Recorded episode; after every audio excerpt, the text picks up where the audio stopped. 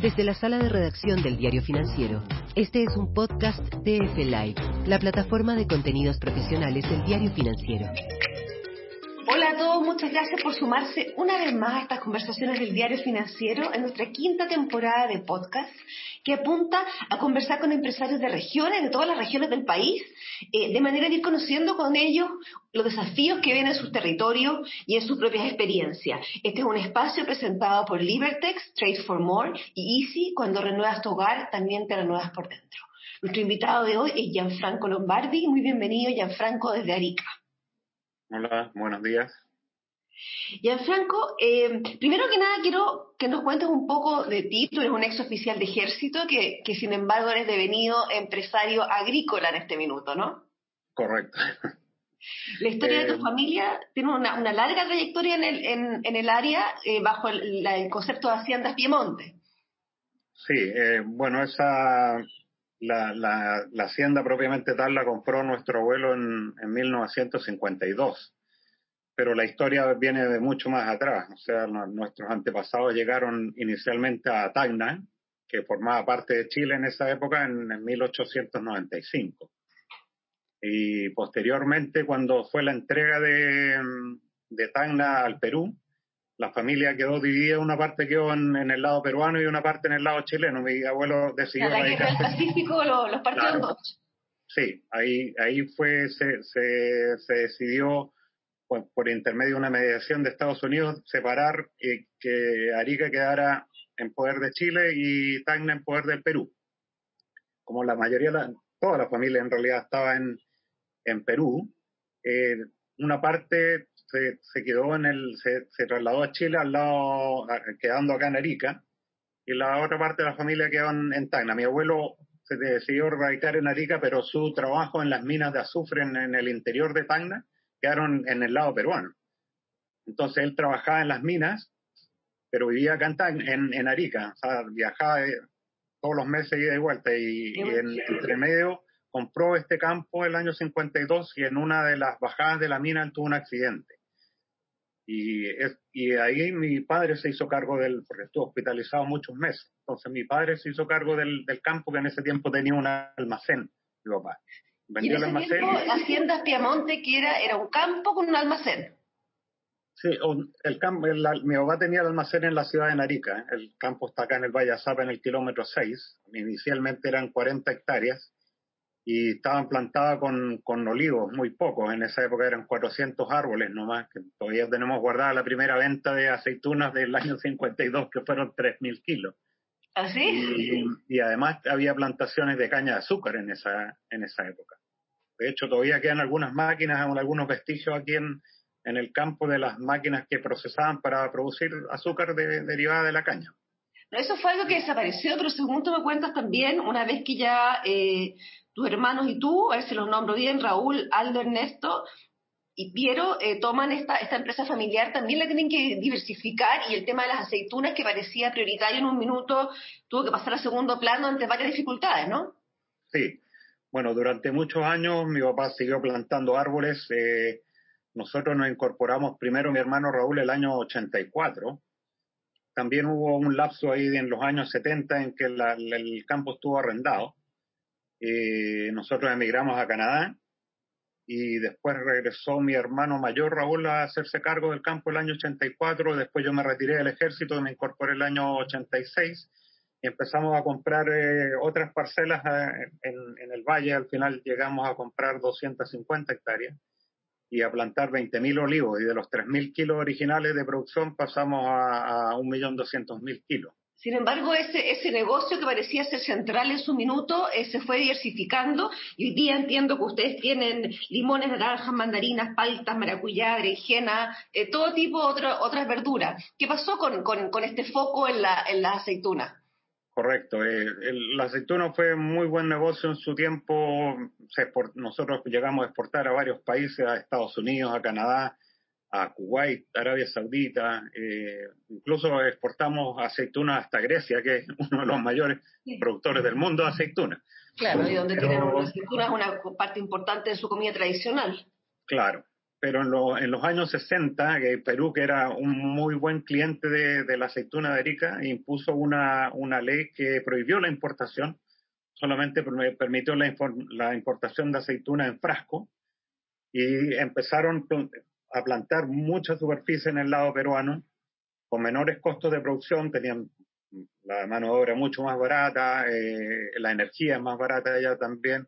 Nosotros intentamos por todos los medios de mantener el negocio rentable, compramos una máquina seleccionadora de aceitunas, una multiscan que, que toma fotos de los productos que son las seleccionadoras modernas que hay que, que separan por color. ¿Y esto fue como los 80? No, la, la multi, esto fue en los años 90, ya empezó a decaer fuerte el, negocio, sí.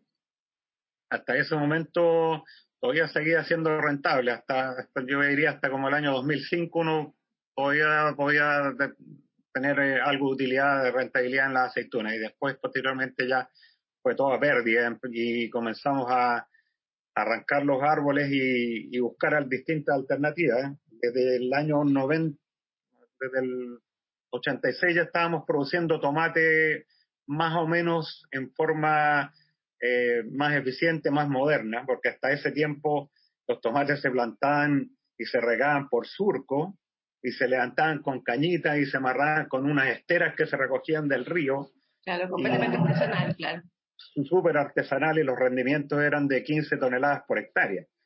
Hoy en día está todo computarizado, las tenemos 30 hectáreas de, de, tomate en, hidropónico, eh, que ya no se planta ni siquiera en el suelo, se planta sobre un sustrato de fibra de coco, con computadoras que, están monitoreando permanentemente la planta, tomándole el peso a la planta, al sustrato, la temperatura, el pH, la conductividad, registrando cuánta agua entra, cuánta agua sale, eh, con sensores de, luz que, determinan la cantidad de demanda que necesita la planta, etcétera. O sea, tenemos equipos que monitorean incluso gente en España que está conectado en línea y pueden estar monitoreando las plantas en forma permanente y así se llegó a rendimiento de, más de 300 toneladas por hectárea. tú me decías de 15 a 300. De 15 a 300 y podrían ser más. Lo que pasa es que nosotros apuntamos a la época de invierno y, tenemos una ventana ahí de, de 8 meses de producción podríamos alargarla, pero ya hay una época en que no, por el flete y la distancia no, no sale a cuenta y porque eso viene todo, eso todo se, se, manda al norte, o sea, al, eh, al sur de ustedes, digamos. Sí, hemos hecho algunas exportaciones eh, a, a, Brasil, a Uruguay, a Argentina, pero cuando se produce alguna ventana por algún motivo especial, alguna alguna granizada que les ha caído por esos lados que hace subir demasiado los precios y se abre una ventana y se manda un poco pero no mucho. Si ustedes han estado explorando también pimientos, berenjena, cuéntame hacia dónde crees tú que va eh, va la producción y qué tipo de verduras hoy día están siendo más demandadas en Chile. ¿Cómo ha cambiado la demanda de verduras y, eh, eh, por de acuerdo a tu experiencia produciendo además frutas también, digamos? Sí. Bueno, el tomate es el principal negocio de nosotros en este momento y es el de, un, yo diría que la hortaliza de mayor consumo junto al podría ser a lo mejor la, lechuga, o sea, entre lechuga y tomate es la base para todas las ensaladas. Y en el valle se produce eso y además pimiento bastante, eh, pepino de ensalada, zapallo italiano, son los principales productos, yo diría, en este momento en, el valle. Antes se producía todo al aire libre, ahora el 90% de la producción está protegida por mallas eh, anti-insectos para, para mantener las, las plagas fuera y, y, tratar de ocupar la menor cantidad de, de, pesticidas posible. Además, los tomates son polinizados por abejorros. Esos abejorros, hay, las colmenas son carísimas y duran seis semanas y hay que tener los, los insectos contenidos ahí para que hagan su trabajo de polinizar las flores del, del tomate. Ahora, Sí, me gustaría preguntarte, hemos visto un aumento en los precios de los alimentos en Chile y que, que preocupa el fondo y que está presionando la inflación. ¿Ahí qué está pasando? ¿Es, es costo de la mano de obra que, que, es escasa aparentemente en muchas partes del país, el agua? Que, ¿Por dónde lo ves tú? Sí, es, eh, todo esto funciona con oferta y demanda, ¿no es cierto? O sea, si a mayor oferta el precio baja, a menor oferta el precio sube. ¿Y el, por qué se produce la, en este momento, por ejemplo, nosotros partimos con una producción de entre 7 a 8 mil cajas por corte con los días que hemos tenido nublados y fríos en, las últimas dos semanas nos bajó a 4.500 cajas por corte y eso le pasó a todo el valle. Entonces produjo una, una menor oferta en este momento, subió el precio, obviamente ahora si tú vas a La Vega esta semana te, vas a dar cuenta de la diferencia del, del valor. Eh, también hemos tenido mucha, muchas dificultades para completar la cantidad de gente. Nosotros acá normalmente trabajamos con 180, 200 personas en, el campo Canarica. Tenemos otro campo en Mayarauco y otros, otros negocios. Además, vendemos insumos agrícolas, tenemos un estacionamiento. En total son unos 280 empleados.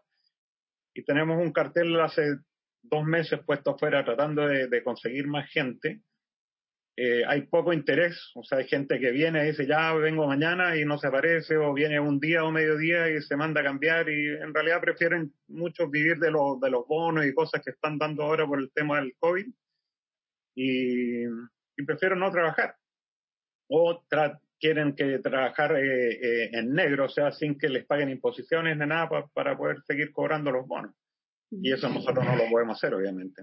Ah, lo que el gobierno ha dicho es que, es que los bonos están estructurados hoy día de manera de que uno los puede seguir pidiendo incluso encontrando trabajo. Esa es parte del diseño de lo actual.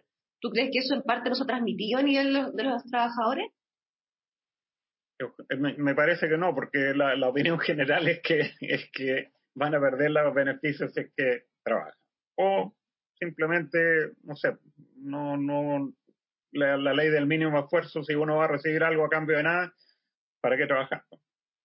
Ahora, Gianfranco, te quiero preguntar un poco el ambiente en tu región. Tu región ha tenido eh, problemas eh, de, seguridad asociados a la droga, hay preocupación en algunos sectores. Cuéntanos un poco si ha mejorado ese ambiente o, se mantiene este, esta preocupación que había muy fuerte hace unos años. Mm, yo diría que se mantiene. ¿eh? La, cárcel aquí está ocupada la mayoría por gente que, que ha sido eh, sorprendida por, el narcotráfico, han habido algunos ajustes de cuenta ahí que aparece gente muerta, no a los niveles que estamos hablando de, Colombia o México, pero no sé, cada par de meses hay, hay una noticia de ese tipo.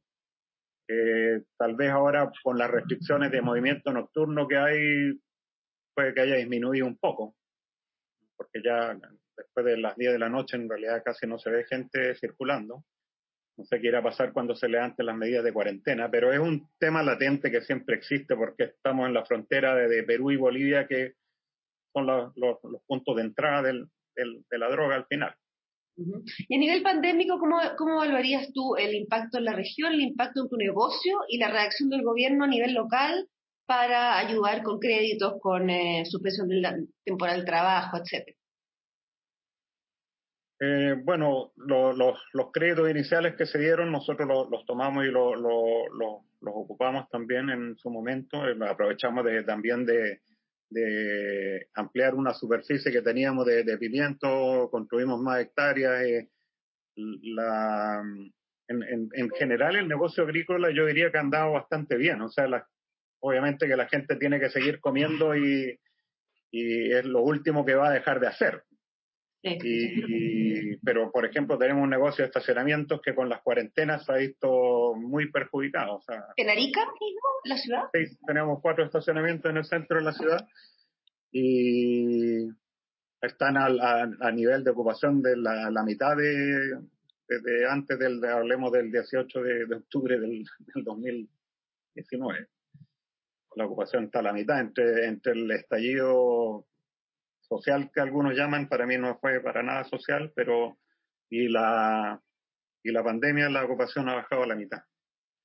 Sin embargo, el negocio agrícola va bien. Ahora, para terminar esta conversación, ya Franco, te quiero pedir una ayuda porque nuestros auditores, en el fondo, no muchos de ellos han visitado quizá Arica, eh, pero nos gustaría escuchar de tu boca alguna recomendación especial para hacer si uno visita la zona. ¿Qué cosa es interesante que tú recomiendas especialmente? Ya, eh, Mm, igual me gustaría tocar un temita eh, en el tema de, la, de, las, de, los problemas que se nos presentan en el lado agrícola. El, tema del agua es uno de los más eh, complicados. Aparte del, de la escasez de mano de obra, el, agua es fundamental. O sea, yo puedo cultivar sin suelo, puedo cultivar arriba una piedra usando sustrato hidropónico, pero sin, sin agua no puedo hacer nada. Y aquí hay una, una creciente escasez de agua, los pozos se están salando y secando. Antes habían vertientes que afloraban acá en el valle, uno regaba, el agua salía sola del suelo. Cada vez hubo que profundizar más los pozos, ya estamos en 180 metros y, y no solamente disminuyó el caudal, sino que ya desde una calidad de 10 pozos que tenemos en, en este campo, solamente dos están operativos y los otros ocho están con, con unos niveles de salinidad que hacen ¿Y qué salida ves tú eso? La única solución que yo veo es eh, un, un, embalse en el interior, que lo están haciendo en, en, el, en el, valle de Utah, que, que no, no, alimenta el valle nuestro. Ojalá que en algún día se pueda llevar a cabo ese proyecto. Y lo otro es la osmosis inversa, que, que nos permitiría desalinizar el agua que es de muy mala calidad y, y darle un uso agrícola. Ahora, ¿el embalse, ¿el embalse para tu zona está dentro del plan de embalse que tiene el MOP? Se hizo un estudio acá y al final lo desecharon porque la, la capacidad que se podía embalsar no era, no era muy grande porque la, las quebradas aquí al interior son muy estrechas son profundas y estrechas, entonces tú haces una tremenda represa y es muy poco lo que puedes acumular, etcétera. Hay soluciones, nosotros las estudiamos una vez que hay, hay dos quebradas que no tienen tanto caudal, pero que se podrían unir con un túnel y, y a poder permitir un, una mayor acumulación de agua, pero eso y la osmosis inversa es lo, lo único que yo veo como, como factible. ¿Y a nivel de autoridad han conversado todo esto con la gente del, pues llevamos del años, local? llevamos años conversando, pero hemos quedado en eso nomás, en puras conversas. De hecho, un estudio lo financiamos nosotros mismos para, para ver los puntos de donde se podían construir los embalses y no nunca ni siquiera nos, nos o sea, nos recibieron el estudio, pero hasta ahí no me. Ahí no. Bueno, ya, Franco, entonces volvamos Ah. a mi pregunta antes de de tu pregunta original. Bueno, aquí aparte de lo más conocido que, que uno vi- tiene que por obligación visitar cuando viene a Arica, que es el museo arqueológico con las momias más antiguas del mundo y la iglesia eh, metálica completa que se construyó por la misma empresa que construyó la Torre Eiffel y el Morro con su museo espectacular. Hay un, un, un recuerdo histórico espectacular. Están eh, las cuevas de Anzota, que están en, hacia el sur de, de Arica, que son muy bonitas. Ahí hay unas pasadas de agua, hay una, unas cavernas por donde uno atraviesa. Es muy bonito ese sector. Eh, y los que por- practican deporte acuático, el tema del surf acá es eh, famoso acá en Arica, todos los campeones de Chile, en categoría de mujeres, de hombres, son, son ariqueños. Eh, eh, también se practica mucho caza submarina, pesca acá. Hay de todo para entretenerse un poco, fuera de lo, de lo normal que uno hace en el circuito cuando viene a la ciudad. Bueno, Franco, muchas gracias por esta conversación. Los dejo a todos los demás invitados a seguir los podcasts de otras regiones y le, te agradezco por tu tiempo y por contarnos esta historia tan interesante de transformación empresarial. Que tengas un buen día. Buenos días, muchas gracias, María. Esto fue el podcast de Live, la plataforma de contenidos profesionales del diario financiero. Después de estar tantos meses en nuestro hogar, nos dimos cuenta de tantas cosas. Que si cuidabas a tu hogar, tu hogar te cuidaba a ti. Que una pieza podía ser tu dormitorio, un gimnasio, una sala de clase y tu oficina. Te diste cuenta que cuando ordenabas tu hogar te sentías mejor. Y que cuando le dabas un nuevo estilo a tus espacios, algo en ti cambiaba. Porque cuando renuevas tu hogar, también te renuevas por dentro. Easy, renueva el amor por tu hogar.